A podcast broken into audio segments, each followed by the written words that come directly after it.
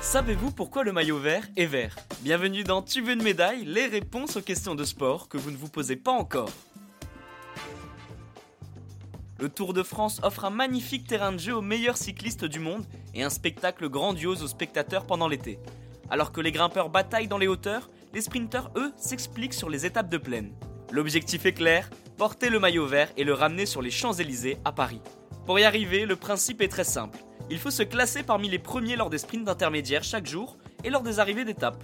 Les athlètes remportent donc des points, ce qui permet de constituer un classement. Pour reconnaître le leader, une tunique verte a été mise en place. Pour comprendre pourquoi cette couleur a été choisie, il faut remonter en 1953. Cette année-là, le Tour de France fête ses 50 ans. Si vous sortez les calculatrices, c'est en 1903 que la grande boucle a vu le jour. Déjà spectaculaire, le Tour ne veut pas en rester là et décide d'ajouter un peu de piment à la course. Le classement par points pour le maillot vert voit le jour en 1953. Entre nous, on est d'accord, les étapes de plaine peuvent parfois être un peu longues à suivre. Pourtant, ce sont ces jours-là que les sprinteurs ont coché sur leur agenda pour tenter de grappiller des points pour cette tunique verte.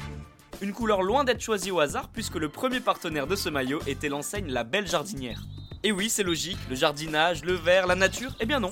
C'est une chaîne de magasins de vêtements, rien à voir pour le coup. Pour la petite anecdote, le maillot vert a changé de couleur une année, en même temps que le sponsor. En 1968, la tunique verte devient rouge et blanche sous les ordres de la marque de soda SIC.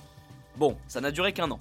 Et si vous voulez savoir pourquoi le maillot jaune et le maillot blanc à pois rouge possèdent cette couleur, je vous invite à écouter les épisodes numéro 4 et 25. Et bien voilà, vous savez maintenant pourquoi le maillot vert est vert sur le Tour de France. Vous pouvez écouter ce podcast et nous retrouver sur Apple Podcast, Spotify, Deezer, Castbox et toutes les autres plateformes. N'hésitez pas à partager, noter ou laisser en commentaire une question. J'essaierai d'y répondre dans un prochain épisode. Je vous retrouve rapidement pour une prochaine question de sport dans Tu veux une médaille. A très vite.